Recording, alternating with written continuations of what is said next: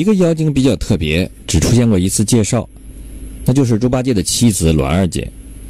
由于其是居住在云栈洞里，并且是招猪八戒入赘，因此应该是个妖精。《西游记》里描写的婚姻关系，绝大多数都是招赘。栾二姐本身因为技术太少，因此无法得出和其有关的什么结论。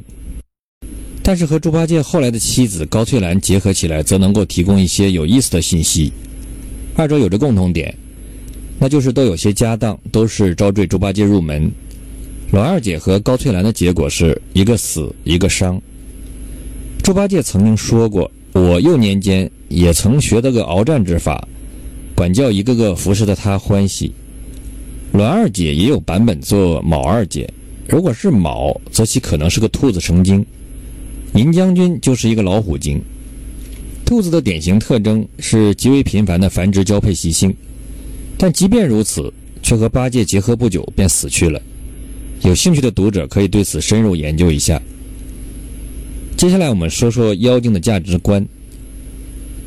我们看到孙悟空去如意真仙那里取水时，原文中行者陪笑道：“先生差了，你令兄也曾与我做朋友，幼年间也曾拜七弟兄，但只是不知先生尊府有失拜望。”如今令侄得了好处，现随着观音菩萨做了善财童子，我等尚且不如，怎么反怪我也？先生喝道：“这泼猢狲还弄巧舌！我设职还是自在为王好，还是与人为奴好？不得无礼，吃我这一钩！”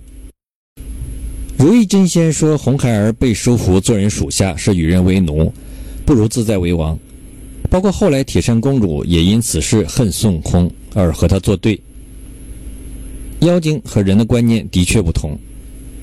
在猪八戒一心做妖精的时候，也道出了做妖精的价值观。原文说：“那怪道虔诚虔诚，若依你叫我喝风。常言道：依着官法打杀，依着佛法扼杀。去也去也，还不如捉个行人，肥腻腻的吃他家娘。管什么二罪、三罪、千罪、万罪。在妖精的眼里。”做什么也没有自由自在这一点好，有价值。不但猪八戒是这样想的，如意真仙、铁扇公主、牛魔王，都是这样的想法。下界后做妖精的八戒还保有一些能力，但是唯一的缺憾是没有什么家当，相当于一个有能力但是出身贫寒的子弟，因此两次入赘。这也导致其开始不愿意去取经，而后来观音针对性的说了一句话，他就答应了。观音说。如若肯皈依正果，自有养身之处。从最后八戒所获头衔净坛使者看，算是如其愿了。从猪八戒的身上可见，《西游记》当中所谓的妖精，都是为了自由生存的普通人而已，只不过有的挡了其他利益集团的道。同时，与此对比鲜明的是孙悟空的观点。孙悟空在取经时，甚至是取经之前上天宫为官，就已经认为当个官。比较起来更有价值，在取经过程中体现的比较明确，认为这才是理所应当的好事。